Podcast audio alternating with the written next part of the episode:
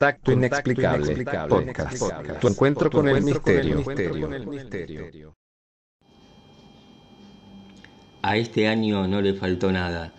La pandemia de coronavirus que azota el mundo, ya con su segunda ola, los incendios forestales que consumieron miles de hectáreas, la muerte de Diego Maradona y, como si fuera poco, un elevado número de avistamientos de objetos voladores no identificados. Sí, ovnis todo esto, amigos, tuvo lugar en la Argentina. Programa número 18. Ensalada de ovnis y de misterios. Programa número 18. El último de diciembre. El último de Contacto Inexplicable 2020. Que lo disfrutes.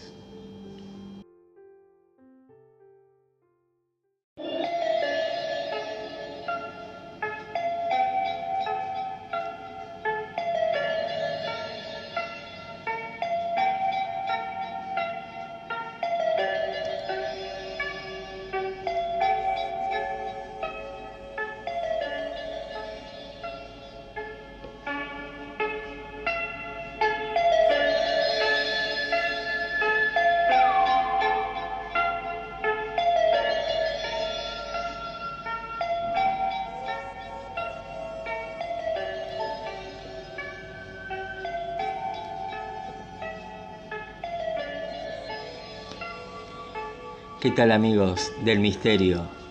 Bienvenidos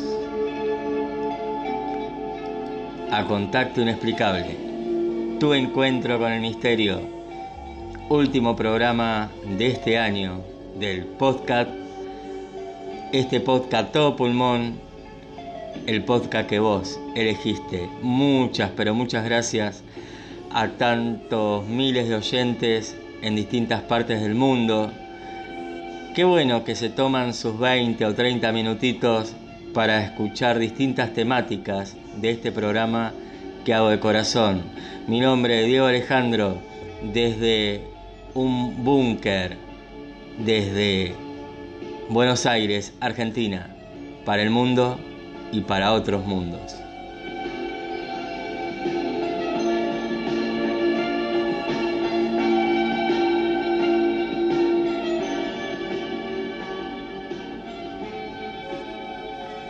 Saludo a todos de los seguidores de Instagram. Este, que bueno, que me mandan sus saludos, sus recomendaciones. Felicidades, feliz año nuevo y bueno, que este 2021, qué bárbaro, ¿no? 2021. Estemos mejor, que tengamos salud y que aprendamos de las pruebas de la vida, que aprendamos a estar más unidos y dejarnos de tanto boludeo y concentrarnos en nosotros mismos, en nuestra humanidad, que es lo único que vale.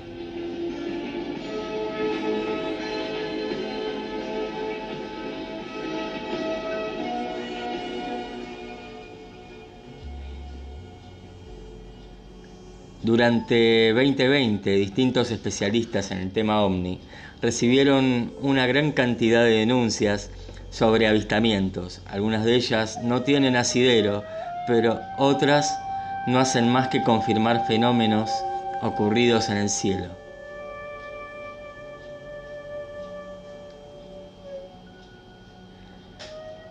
Entre Ríos, por ejemplo, en Neuquén, junto con Córdoba y otros puntos de la Patagonia Argentina, son algunos de estos casos de los que te estoy hablando, de estos fenómenos. Eh, y bueno, el registro de estas denuncias coincide con la actividad registrada al otro lado de la cordillera de los Andes, en Chile.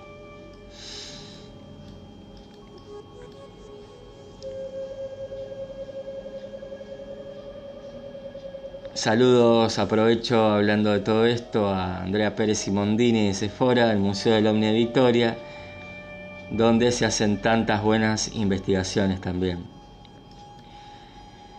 Tenemos registros de denuncias de ovnis que se multiplicaron respecto de años anteriores por varias circunstancias Primero puede tener que ver con los lanzamientos de los satélites Starlink, porque la gente empezó a mirar más hacia el cielo y comenzó a ver más objetos que vuelan. Eh, tengo conocimiento amigos que por ejemplo el Sephora recibió más de 320 denuncias de avistamientos en lo que va del año 2020. Denuncias que luego de pasar por algunos filtros de comprobación y pueden quedar en un número menor. En el 2019 el total de denuncias recibidas quedaron 78 casos sin identificar. Recién en febrero, tirando a marzo del 21, van a tener un número más acertado de los avistamientos que ocurrieron durante este año. Eh, estos FANIS, que FANIS es eh, fenómenos aéreos no identificados, esta término, o sea, diferencio esto del OVNI eh, para no, digamos, contaminarlo con el tema extraterrestre. este procedimiento se realiza gracias a distintos equipos a lo largo y ancho de nuestro país que se dedican a observar fenómenos todo el año entre estos equipos también le mando saludos a los Guardianes del Cielo Cuyano, AR 34, Visión Omni, eh, La Señal y tanta gente que bueno, que aunque se distancian a veces unos de otros, este, el protagonista, y yo siempre afirmo esto, es el fenómeno ovni. O sea, sigue siendo un misterio. Y esto no, lo, no puede contrastar con ninguna institución ni cosa rara el misterio y como dice mi amigo Juan Carlos de España, la mesa está servida, los misterios están ahí.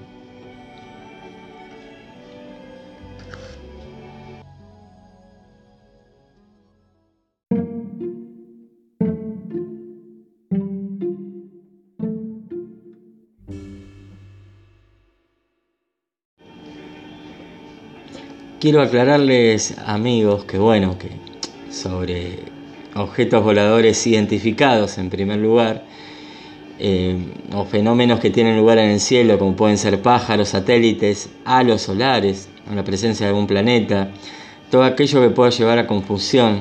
Luego queda un remanente menor que no tiene a priori identificación, por lo tanto es susceptible de ser estudiado eh, yo lo que me voy a referir son a, digamos, a fenómenos que han pasado este año de ovnis propiamente dicho.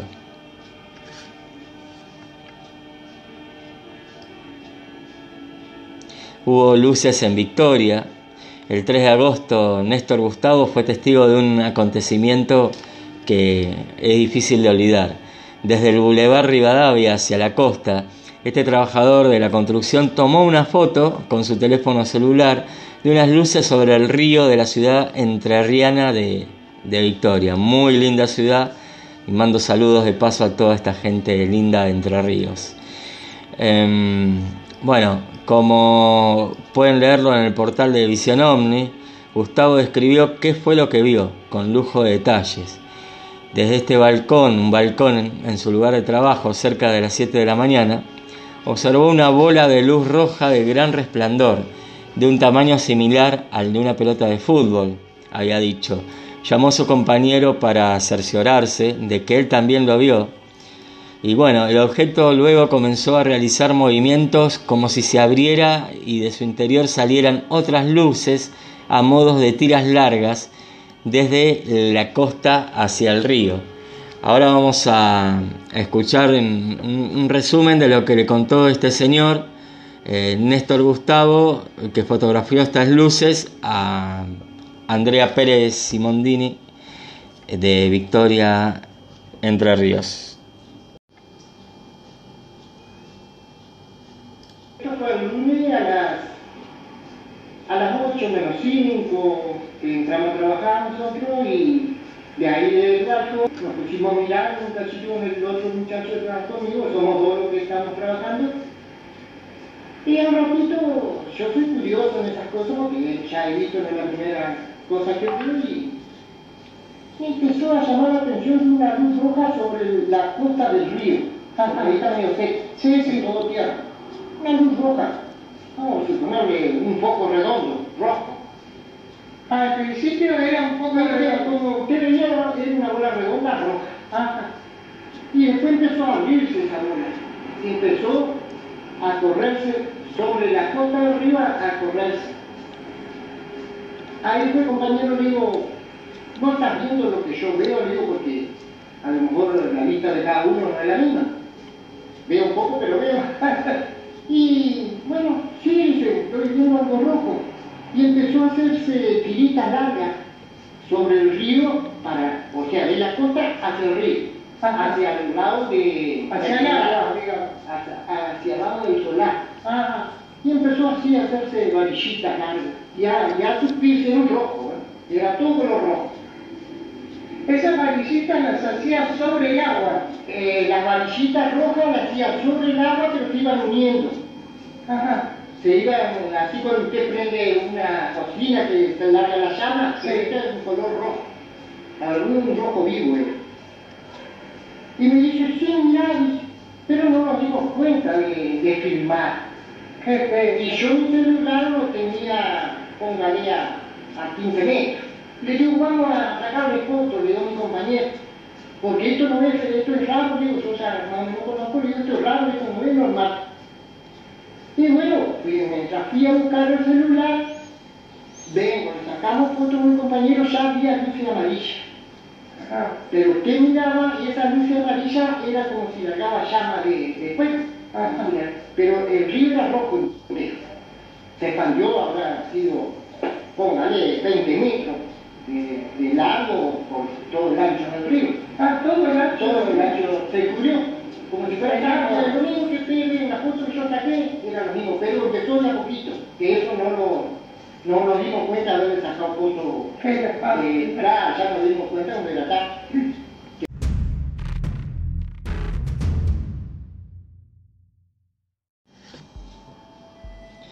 Gustavo y su compañero no fueron los únicos testigos del hecho.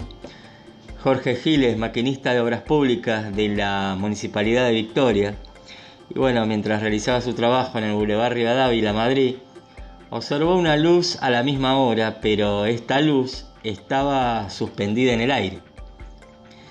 Los testimonios de Néstor, Gustavo y Jorge Gile coinciden en la hora de la observación. Asimismo, dichos testimonios revisten importancia para el estudio del fenómeno por su, digamos, proximidad geográfica, la cercanía en que estaba. Pero bueno, amigos, eh, como ya habían ustedes escuchado en otro, en otro podcast, que les hablé de un avistamiento muy particular, que para mí es el más importante que pasó en nuestras tierras en, en 2020. Tuvo lugar el martes 30 de junio. Todo ocurrió minutos antes de las 19 de las 7 de la tarde en la Patagonia, Argentina, más precisamente en las inmediaciones del Aeropuerto Internacional Juan Domingo Perón de la provincia de Neuquén. Eh, ese día, el jefe de instrucción del aeródromo de Neuquén, Sergio Fernández, de 47 años, y su alumno y jefe del Aeropuerto Internacional de Neuquén, Juan Domingo Perón, eh, Federico Juan Franqui, de 47 años, despegaron a las 18.45, a las 7 menos cuarto, a bordo del avión Cessna 150, matrícula LB corta CMF. De ahí el caso se conoce como Charlie Mike Foxtrot, por el nombre de cada una de las siglas según bueno, el alfabeto aeronáutico. Eh, como describe Ferguson en su sitio web, cerca de las 7, Fernández y Frankie comenzaron a, a observar una luz, una luminosidad hacia el paso Córdoba por encima del río homónimo. El cuerpo luminoso estaba estático al sur de la ciudad rionegrina de General Roca y se fumó luego de 45 minutos. Al observarlo, Fernández y Frankie establecieron comunicación con la torre de control del Aeropuerto Internacional de Neuquén, donde también pudieron eh, confirmar el, el fenómeno. El vuelo habrá durado hasta las 19.40. Finalmente el piloto y el instructor aterrizaron la pista cerca de las 19.55. Eh, como contaba Ferguson, el controlador aéreo chequeó el radar secundario de la estación aérea y ninguno arrojó resultados, por lo cual se descartó que se tratara de una aeronave regular. Bueno, esta fuente de luz era incluso ligeramente más potente que la de un avión comercial. Eh, dijo que, al igual, digamos, como si fuera la criminalística, su campo de acción toma en cuenta los relatos y los testimonios. Decía que una gran mayoría de estos sucesos pueden tener lugar en una calle cualquiera de la Argentina y la mayoría, el 97% de los casos, no están ni filmados ni fotografiados. Pero bueno, eh, tengo la grabación de, de, la torre de control, este, que es impresionante cuando observan esta luminoria fija este, en el cielo neuquino. Ahora ya la, la pueden escuchar. Para mi información estamos viendo aproximadamente radial 120, unas 20 millas aproximadamente tenemos un, faro de alguna aeronave parecida. Entiendo, radial 120, 20 millas. Aproximadamente. Recibidos. Bueno, ahora lo dejamos de ver el, al objeto. Recibido, no, no tengo nada reportado en el sector. Bueno, nosotros estamos en el momento radial 145 a 4 millas. Si me autoriza de la presente la básica de 27 y le vamos por el arriba. Autorizado, en básica notifica. Notifica en básica mejor. Estamos próximo a básica de 27 mejor. Charlie Mike, otro viento en calma. Pista 27 autorizado a aterrizar. Aterriza por 27. Y bueno, volvemos a ver el faro, que no sabríamos exactamente qué sería. Está en forma estática. ¿sí? Sí, señor, lo estoy viendo ahora. Ok.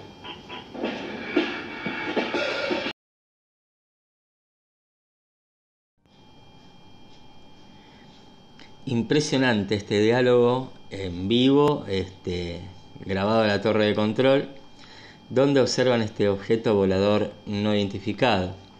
Tanto el instructor de vuelo, Fernández, como el alumno, Frankie, no solo tienen los conocimientos aeronáuticos suficientes, sino que además tenían pleno conocimiento de tránsito aéreo en plena cuarentena. Además, las 30 millas de jurisdicción del aeropuerto por normativa internacional le da esta identificación de matrícula de las aeronaves.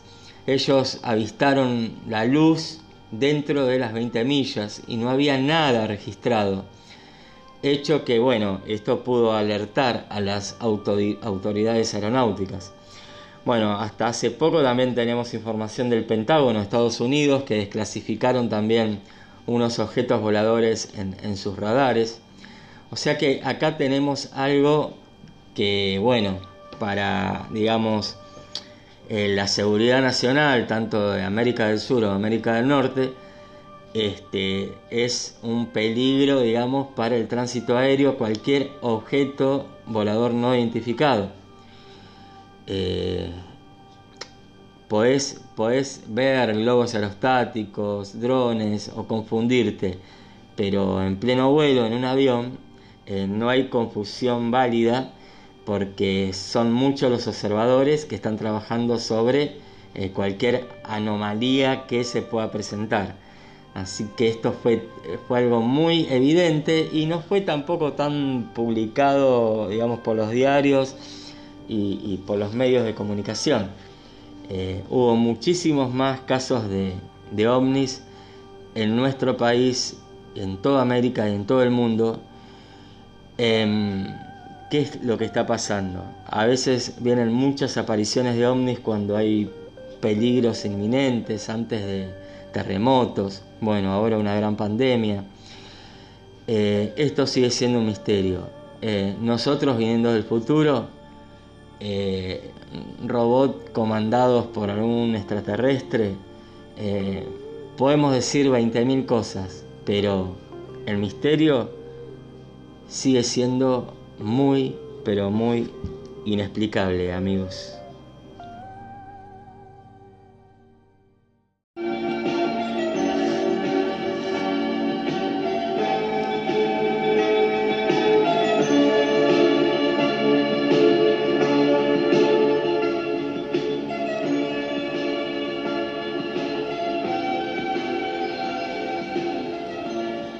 ¿Ocurrió realmente un cruce, un tiroteo de militares argentinos y alienígenas en el 68?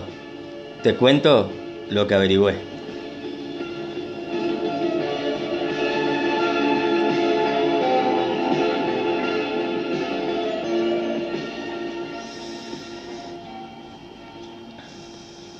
ya poco antes de las 2 de la madrugada de ese 19 de julio de 1968, cuando un amplio sector que cruza el arroyo Tapalqué, en las cercanías de Olavarría, provincia de Buenos Aires, fue iluminado por un amplio resplandor, acompañado de un extraño zumbido cada vez más intenso. El cabo principal Menéndez, que en ese momento procedía a relevar a su compañero en la guardia del Regimiento 2 de Tiradores de Caballería Blindada, General Paz, así se llamaba, advirtió este extraño fenómeno. Apresuradamente, con otros testigos más, informaron al oficial de servicio lo que pasaba. Armados con ametralladoras PAM y un jeep descubierto, se dirigieron al lugar del hecho. Una vez ahí comprobaron con sorpresa y a pocos metros de altura las evoluciones de un objeto balado, un objeto plano y con patas cortas. Estas patas cortas las tenía en, en los bordes esta nave, que emitía fuertes destellos multicolores a su paso.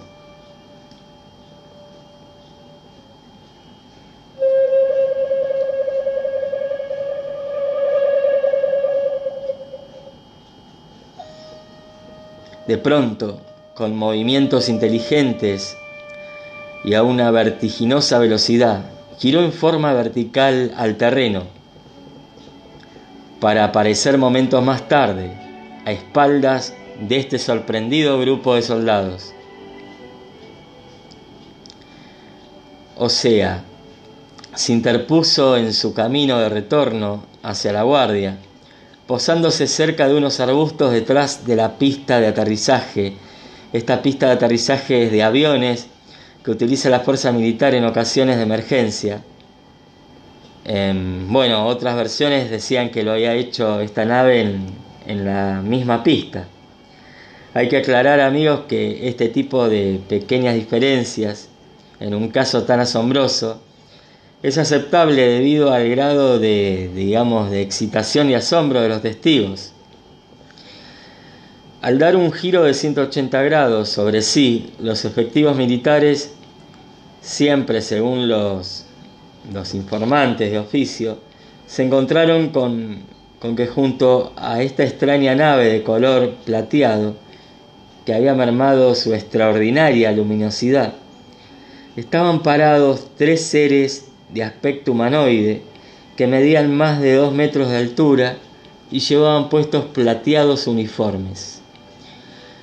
Estos seres con pasos lentos, dando la impresión de poca estabilidad por sus bamboleos, hicieron cierto ademán de avanzar sobre la comisión de estos soldados.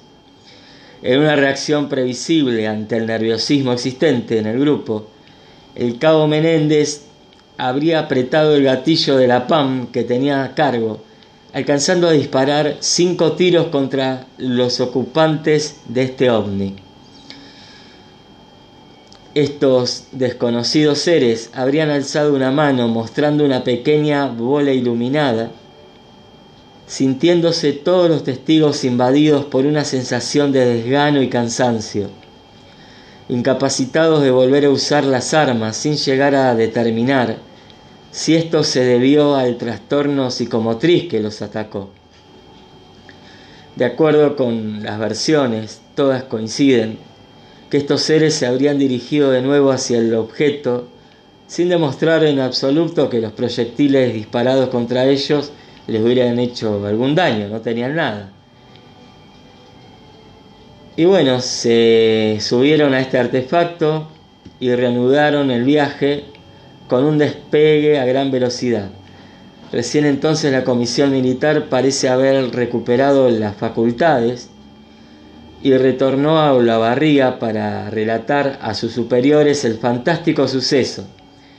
Se encontraba de guardia el mayor Catani y en ese entonces era jefe de la unidad, el teniente coronel Luis Máximo Premoli.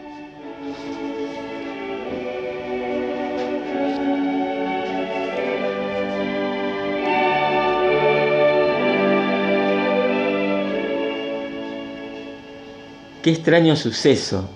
¿Quiénes eran estos seres? Qué extraño ataque. Que bueno, me imagino que los tomaron por locos a estos soldados.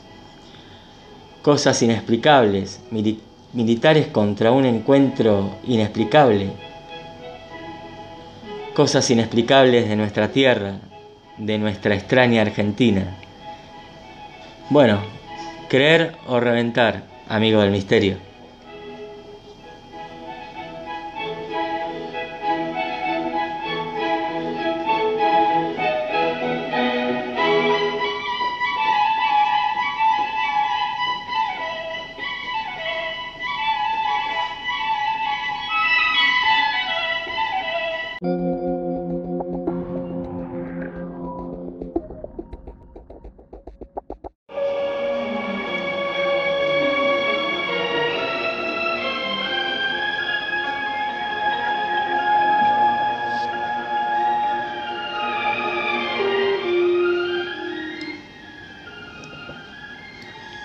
Bueno amigos, contento de que estén esta noche en este último programa del año, con tanta información, con tantos misterios, y hablando del fenómeno ovni, este fenómeno que bueno, que se las trae, incluso un fenómeno que tiene muchas explicaciones y muchos explicadores, y muchos que hasta viven de eso. Pero bueno, no es el caso referirme a los tufólogos de turno. Seguimos en la historia y nos vamos mucho más atrás con un documento jesuita, una historia cortita de, estos fenómenos en la época mucho del año 1600, pero mucho, mucho más atrás. En Misiones, muy cerca de Brasil y Paraguay, ocurrió un acontecimiento que muchos historiadores, eh, bueno, en realidad muchos no, pocos mencionan. Existen algunos archivos de la Compañía de Jesús que tienen registrado este, este, este suceso, que bueno, que los maravilló. Las reducciones jesuíticas crecieron hasta la expulsión de la orden, cuando quedan deshabitadas y convertidas luego en escombros e invadidas por la selva. Pero aún así quedó registrado este enigmático paso de los ovnis hace más de 350 años. En este documento jesuita, en la reducción de San Ignacio de Ipará, el 10 de agosto de 1631, algo extraño y luminoso fue visto surcando el cielo entre las seis y siete pasado el meridiano del mediodía, se vio levantarse por la parte de oriente un globo luminoso de extraña grandeza que vino en vuelo muy lento, algo lento, por encima del pueblo, como una luna llena. Así decía este documento. Despedía hacia oriente gran cantidad de centellas y al llegar a la línea del horizonte de occidente se abrió con mayor luz la que luego se apagó y transcurrido un tiempo, que se tardó el tiempo que ellos tardaron en rezar un credo, dio un tremendo estallido como un trueno y luego desapareció. En definitiva, amigos, sería el primer aterrizaje y despegue del que tengamos noticias en la historia de nuestro país, en el año 1600. Cosas extrañas de la historia, visitantes de otros mundos en la antigüedad.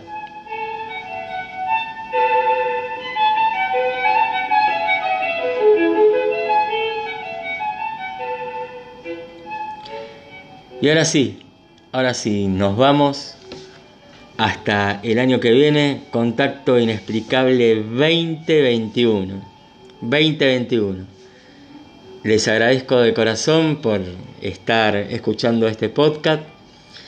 Eh, voy a sacar algunos cortos, algunos micros de relatos que ustedes me mandan, relatos de misterios, eh, de fantasmas, de psicofonías y también de ciencia. Eh, bueno, estoy contento, brindo por todos aquellos, mi respeto a las familias que la han pasado mal con, con esta pandemia. Esperemos tener ilusión y esperanza para este nuevo año. Salud amigos, sigamos en contacto, en contacto inexplicable. Chao, los quiero mucho.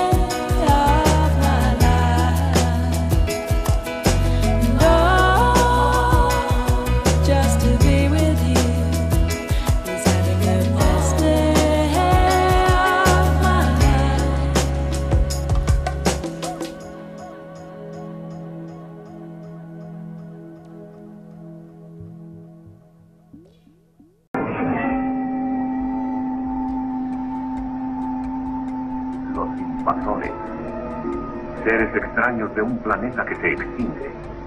Destino, la Tierra. Propósito, adueñarse de ella. David Benson nos ha visto. Para él todo empezó una noche en un camino solitario,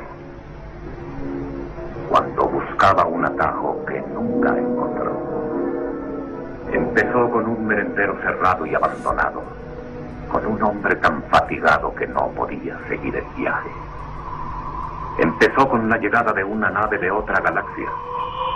Ahora, David Vincent sabe que los invasores han llegado, que se han adaptado al aspecto humano. En alguna forma, debe convencer a un mundo incrédulo de que la pesadilla ha comenzado. Seguimos en, Seguimos en Instagram, Instagram, arroba contacto inexplicable.